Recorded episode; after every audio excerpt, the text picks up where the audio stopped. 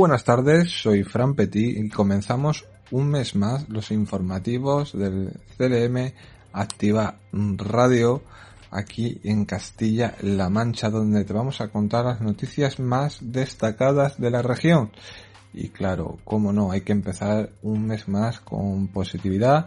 y energía sabiendo muy bien que en el tiempo las temperaturas en nuestra región van en ligero descenso y en algunos sitios un descenso ya bien precipitado. Pero comenzamos los informativos. Servicios informativos. CLM Activa Radio.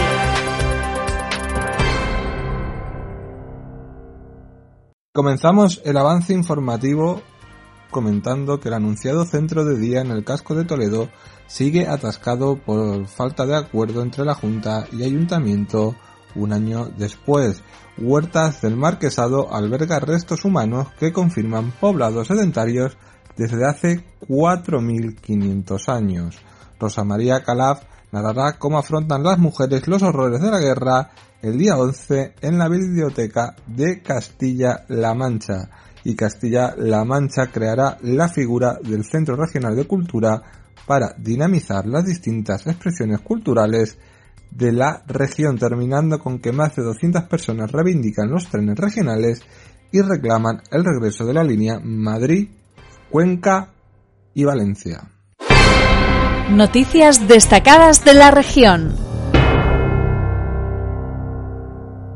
En noticias de la región, el consejero de Agricultura, Agua y Desarrollo Rural, Francisco Martínez Arroyo, ha celebrado un comité de dirección con su equipo en Tembleque, donde ha reiterado que en octubre tendrá que estar resuelta la última convocatoria de Focal. Son 83 millones de euros en un asunto absolutamente prioritario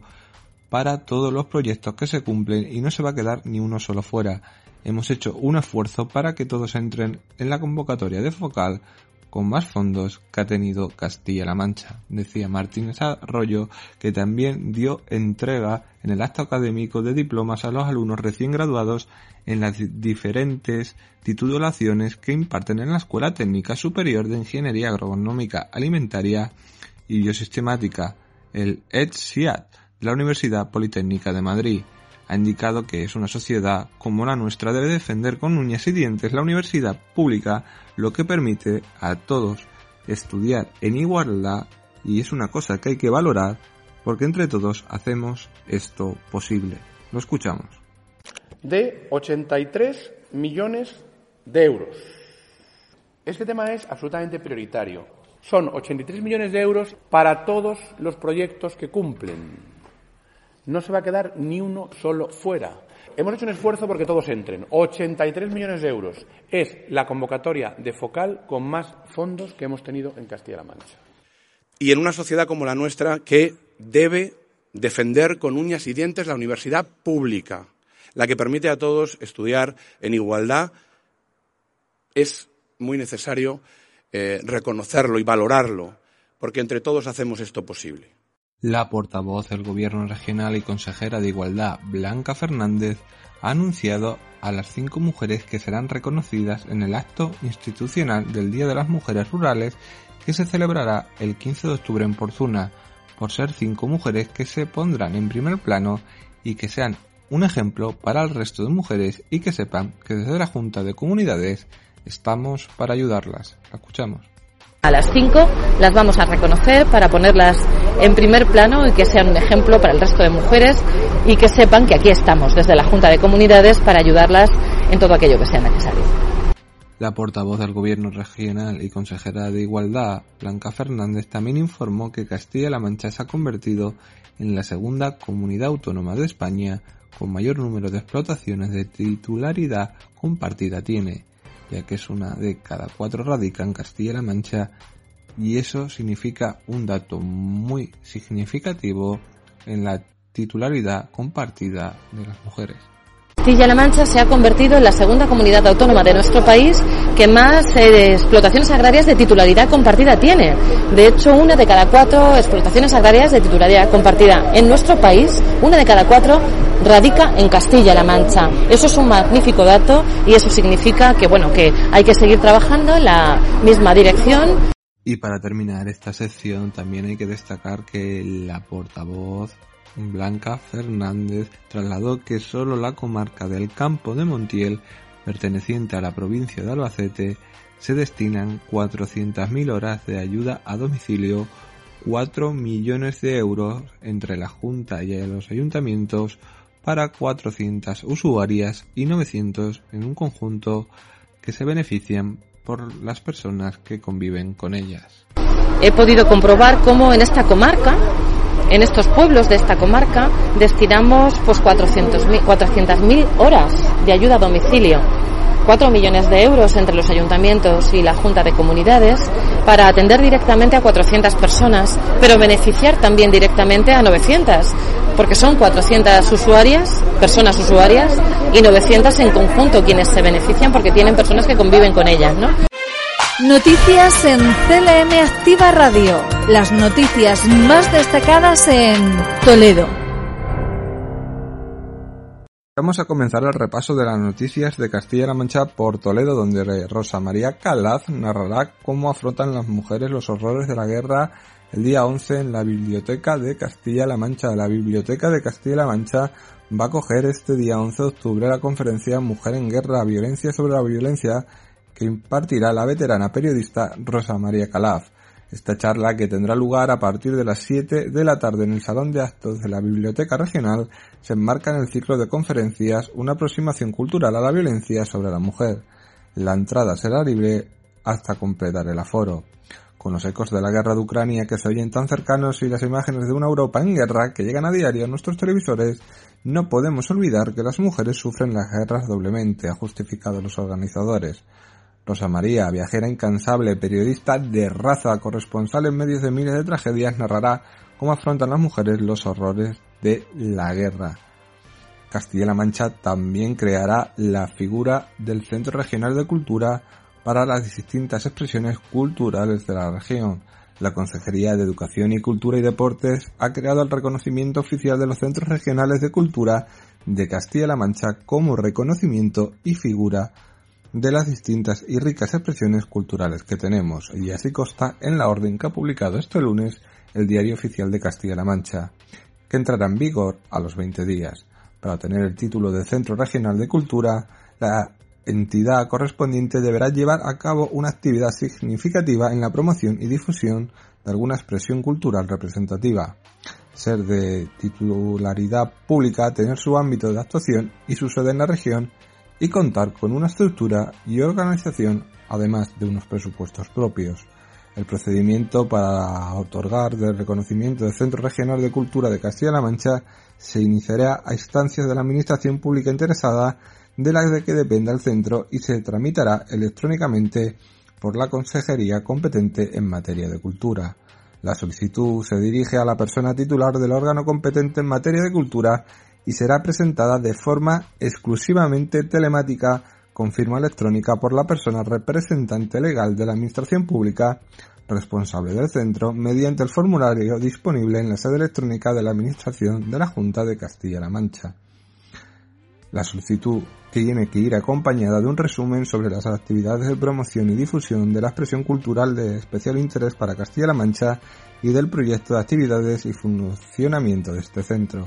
La entidad titular de los centros de cultura podrá obtener financiación para la realización de actividades y su funcionamiento y utilizar la distinción de Centro Regional de Cultura de Castilla-La Mancha en todas las actuaciones que realice.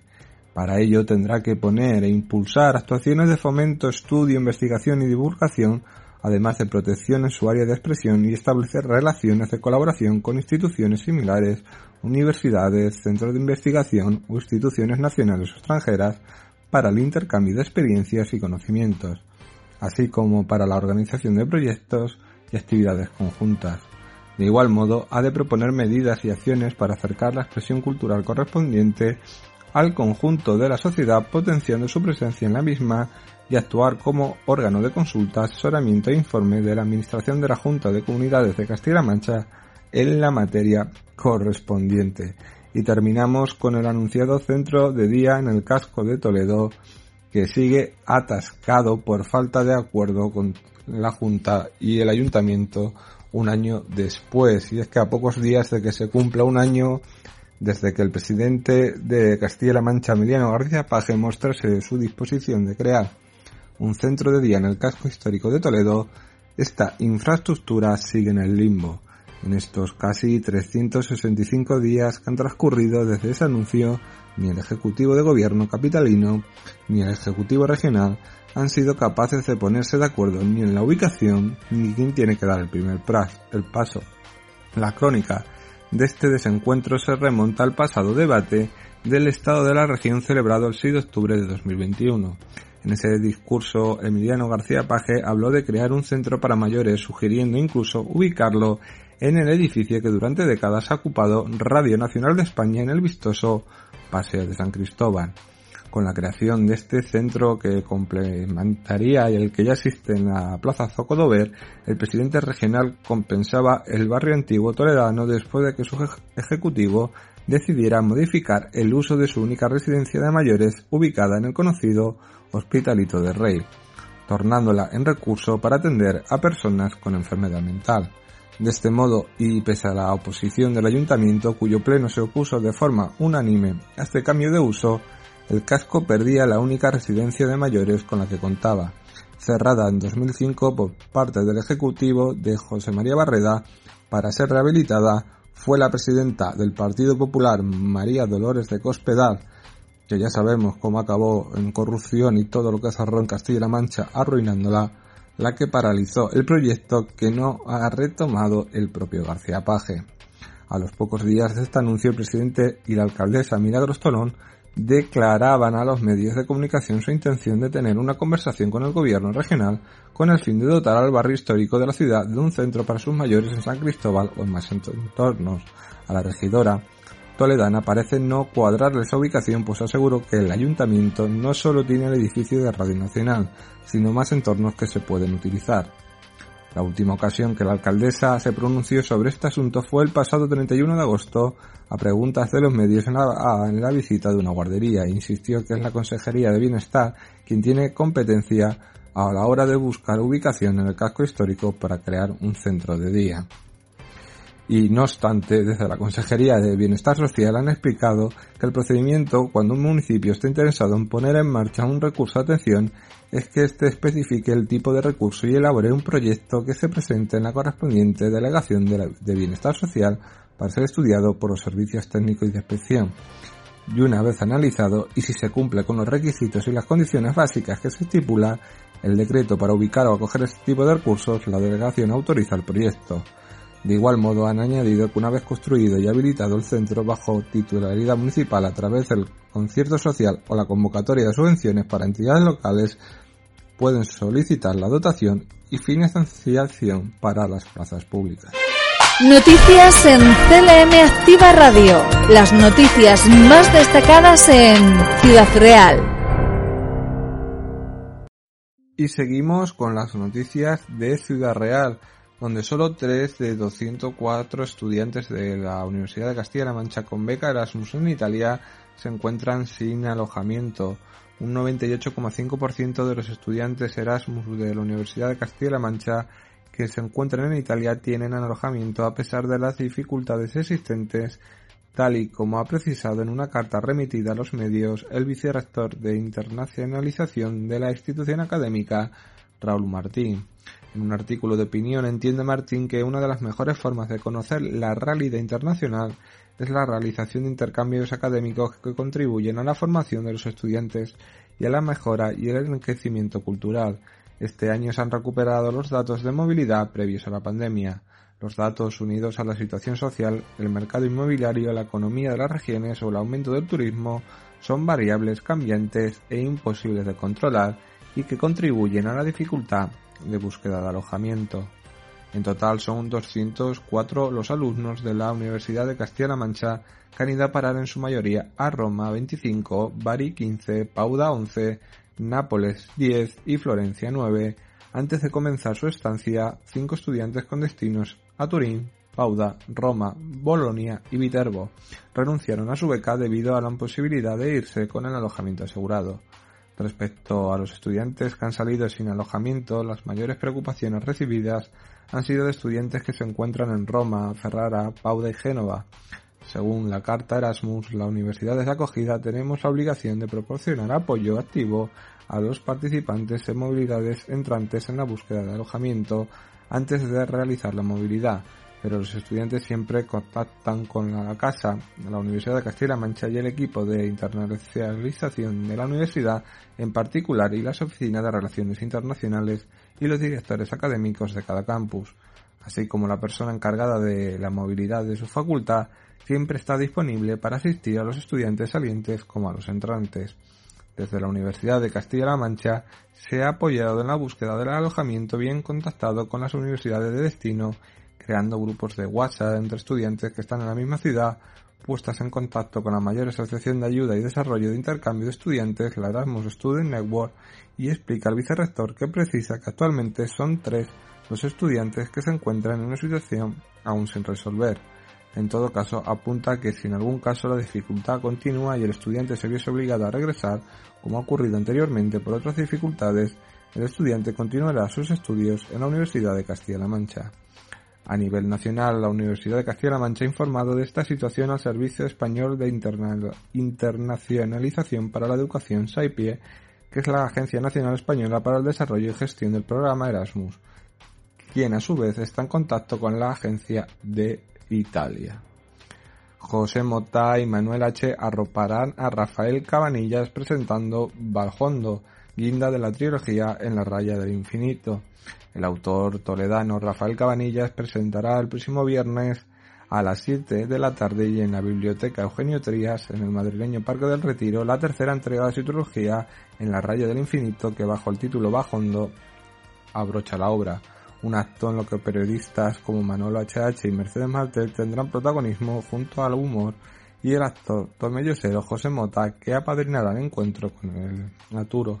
La obra se publica de nuevo bajo el sello de la editorial toledana cuarto centenario después de los dos preludios de Valjondo hayan cosechado numerosos reconocimientos. La Junta adjudica el arreglo de la carretera 3102 entre Socuellamos y el límite de Cuenca, obras que durarán 18 meses.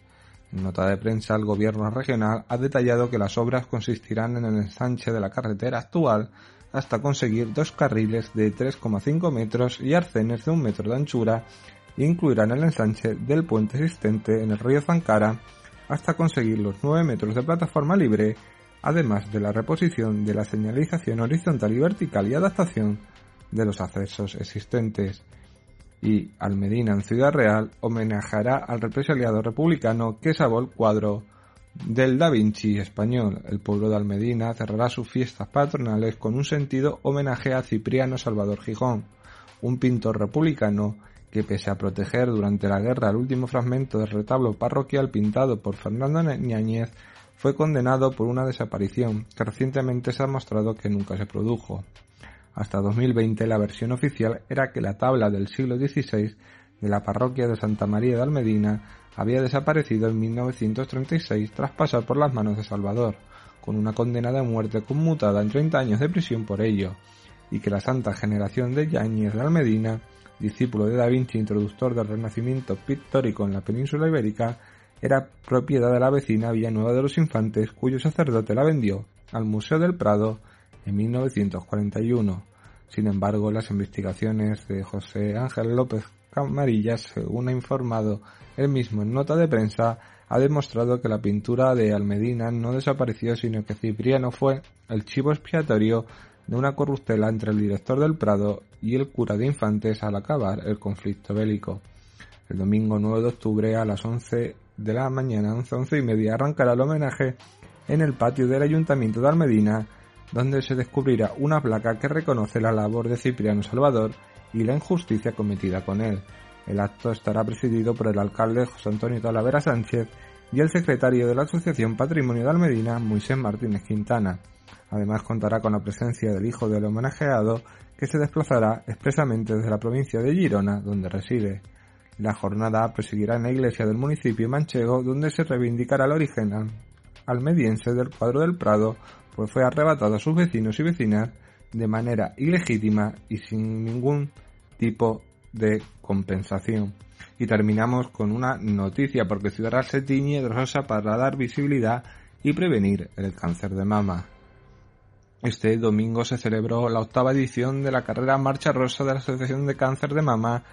Ginecológico de Castilla-La Mancha en el entorno del Polideportivo Rey Juan Carlos I,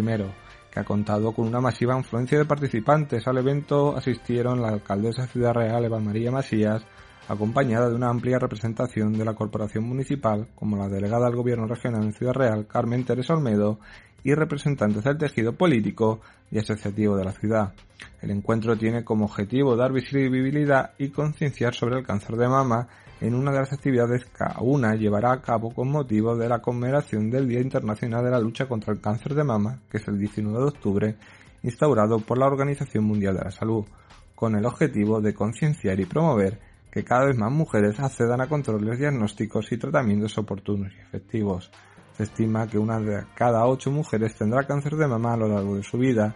y la detención precoz a fin de mejorar el pronóstico y la supervivencia de los casos de cáncer de mama sigue siendo la piedra angular de la lucha contra este cáncer, según ha informado el ayuntamiento en nota de prensa.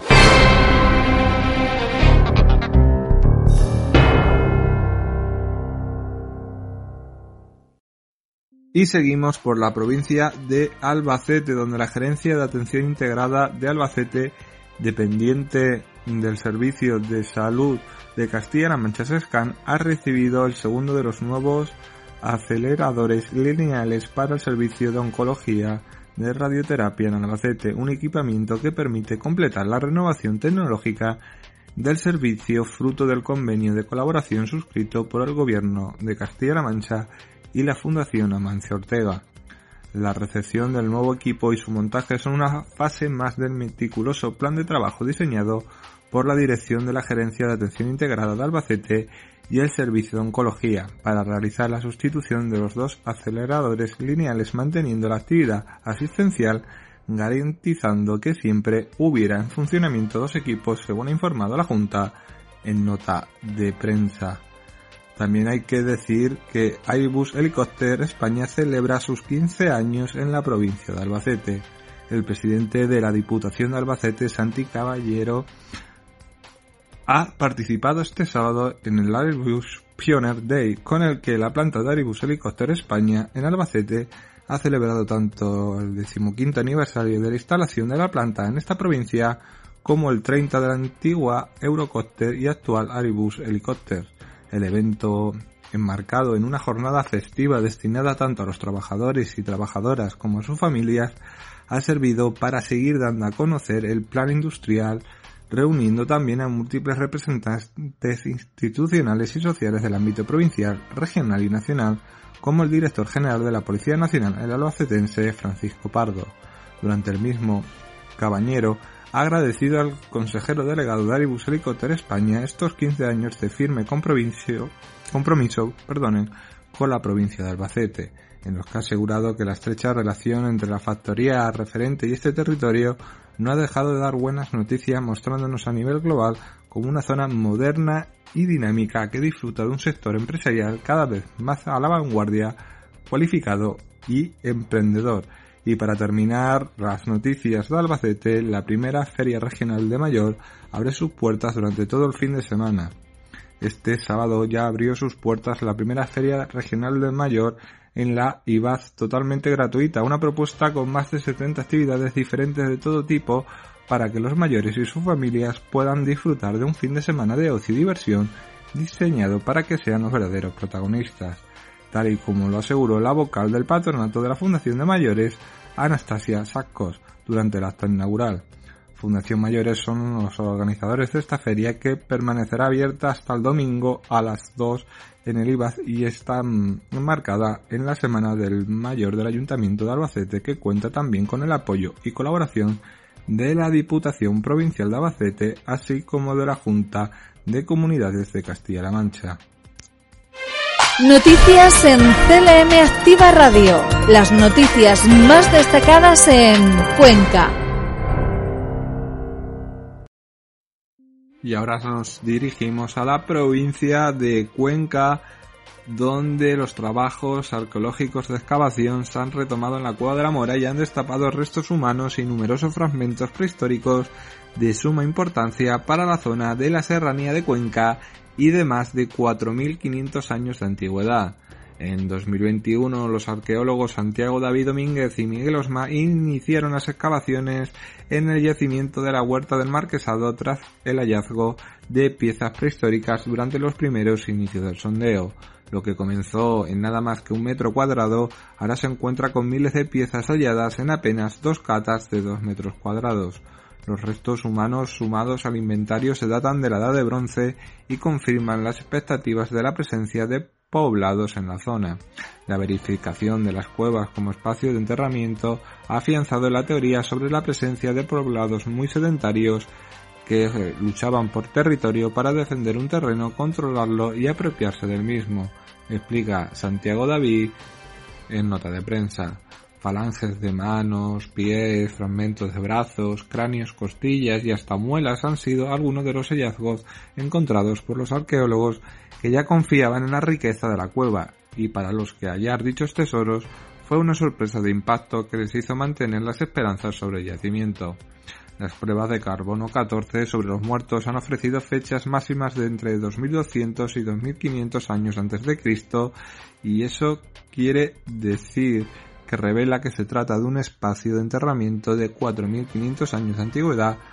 como mínimo. Además, Domínguez espera continuar excavando y avanzar hasta los cadáveres de la ocupación nómada conquense, ya que hasta ahora solo se ha conseguido rascar la epidermis de toda la potenciabilidad arqueológica que tiene esta cueva. Veremos todo lo que pueden conseguir y hallar y será muy bonito poder verlo. Y para terminar, en Cuenca más de 200 personas reivindican los trenes regionales y reclaman el regreso de la línea Madrid-Cuenca-Valencia. Entre 200 y 250 personas, según datos de la policía local, se han movilizado en la Plaza de España para reivindicar los trenes regionales y reclamar el regreso de la línea de ferrocarril convencional Madrid-Cuenca-Valencia. Esta concentración ha sido el colofón a la celebración en la capital conquense de un encuentro estatal sobre tren y clima organizado por la Coordinadora Estatal por el Tren Público Social y Sostenible, que precisamente se ha celebrado en Cuenca por el cierre del servicio ferroviario en esta provincia. José Luis Ordóñez, portavoz de la coordinadora, señala que no todo el gobierno de Pedro Sánchez está a favor de la política ferroviaria que está adoptando el Ministerio de Transporte, que está adoptando medidas irresponsables, porque no se puede quitar este servicio y poner autobuses como remedio. Ordóñez considera que hay grietas en la postura del propio Ministerio respecto al plan de desmantelamiento de esta línea ferroviaria, así que ve muy factible que pueda revertirse esta postura porque los planteamientos en favor del cierre tienen los pies de barro. La coordinadora estatal por el tren recuerda que se acerca un periodo de elecciones y queremos que el tren tenga un sitio y se consolide como esencia de un sistema multimodal de transporte y apunta que el próximo año va a definirse la red básica ferroviaria de la Unión Europea y se marcan de objetivo conseguir que las líneas sean cerrado como Cuenca Utiel o la Vía de Plata, que una Asturias y Andalucía sean incluidas en ella. Personas llegadas de Cataluña, Cádiz, Madrid, Extremadura y Castilla-León han participado en este encuentro en Cuenca sobre el tren y el clima que se han abordado cuestiones relacionadas con el papel que puede tener este medio de transporte en una situación de emergencia climática. En la concentración también ha tomado la palabra Paco de los Cobos, portavoz de la plataforma del Ferrocarril Público y Social de Cuenca, que critica al Ministerio de Transportes por no abordar la crisis climática y fomentar una vida de ciudades insostenibles. Frente a ello aboga por políticas activas para que la gente encuentre mejores sitios para vivir, como podría ser esta provincia y otras que han sido despojadas del servicio, como Toledo o Valencia. Noticias en CLM Activa Radio. Las noticias más destacadas en Guadalajara. Y terminamos en Guadalajara con noticias de sucesos, porque dos personas, un hombre de 70 años y una mujer de 67, han tenido que ser atendidas in situ a consecuencia de un incendio que se originó en un jardín de una vivienda en la localidad de Iliana, en Guadalajara, según han informado fuentes del 112. El fuego afectó a la vivienda y a los jardines de otras cuatro parcelas cercanas y el servicio de atención de urgencias de la región ha recibido el aviso pasadas las 4 horas de la tarde de este domingo pasado. Una de las personas atendidas presentaba quemaduras provocadas por la explosión de una bombona de butano y la otra fue atendida por un ataque de ansiedad. Ambas fueron atendidas por una ambulancia de urgencia normal y no requirieron traslado a un centro sanitario. Y un hombre de 52 años ha sufrido una caída mientras practicaba escalada en el pontón de Oliva en el término municipal de Valdepeñas de la Sierra en Guadalajara, según ha informado el 112. El servicio de urgencias de Castilla-La Mancha ha recibido el aviso a las 1 y 2 de la tarde del domingo pasado. El hombre herido ha acudido por su propio pie hasta el punto donde esperaba una ambulancia de soporte vital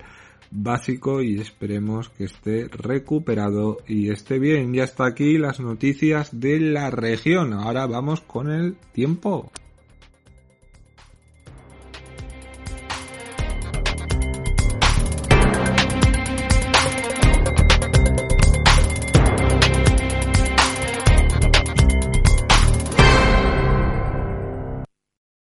Terminamos con el tiempo en Castilla-La Mancha, como he dicho, porque va a haber tormentas este día 3 de octubre localmente fuertes que pueden ir acompañadas de granizo en el tercio sur. Yo soy del tercio sur y oye, espero que, que no sean tan fuertes como dicen. Ahí va a haber intervalos nubosos con nubosidad alta, intervalos de nubes de evolución, chubascos y tormentas más probable cuanto más al sur que pueden ir acompañadas de granizo y probable reducción de visibilidad por calimas, acusadas más en el sur, temperaturas mínimas en ascenso que será notable en zonas del extremo sur, máximas sin cambios en la mitad norte, en descenso en el suroeste y en ascenso en el sureste. Viento flojo variable con intervalos de viento del sur moderado durante las horas centrales del día. En las temperaturas mínimas y máximas, pues en Albacete va a ser 14 de mínima, 29 de máxima, Ciudad Real 14 de mínima, 28 de máxima Cuenca, 14 de mínima, 28 de máxima Guadalajara, 12 de mínima, donde va a hacer más frío con Toledo, 27 de máxima y Toledo 12 de mínima, 31 de máxima. Y ahora ya, ya llegan justo ya, lo estoy viendo entrar a mis compañeros del primer fichaje encabezados por mí para dar repaso a todas las noticias deportivas, a todas las crónicas de primera, segunda, primera red, segunda red, tercera división y fútbol juvenil. No vamos a parar, ¿eh? Os dejo ya con los informativos, nos volvemos a escuchar mañana y ahora escuchen el primer fichaje y también me han escuchado antes en una entrevista a Cristina Díaz, gran cantante. Os dejo y hasta mañana.